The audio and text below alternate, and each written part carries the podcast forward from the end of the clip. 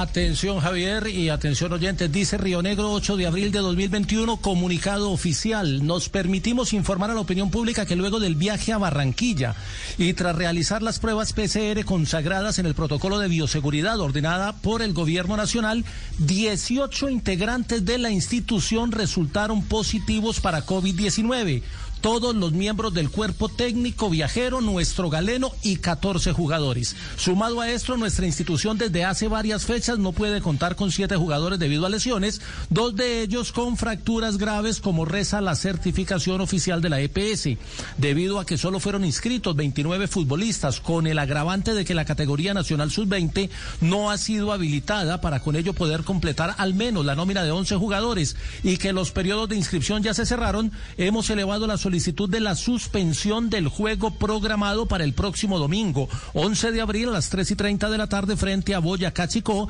en la ciudad de Río Negro, en aras de preservar la integridad de la competencia y remitiéndonos a la jurisprudencia sentada en el Juego Nacional Tolima de la Liga Betplay Di Mayor 2020.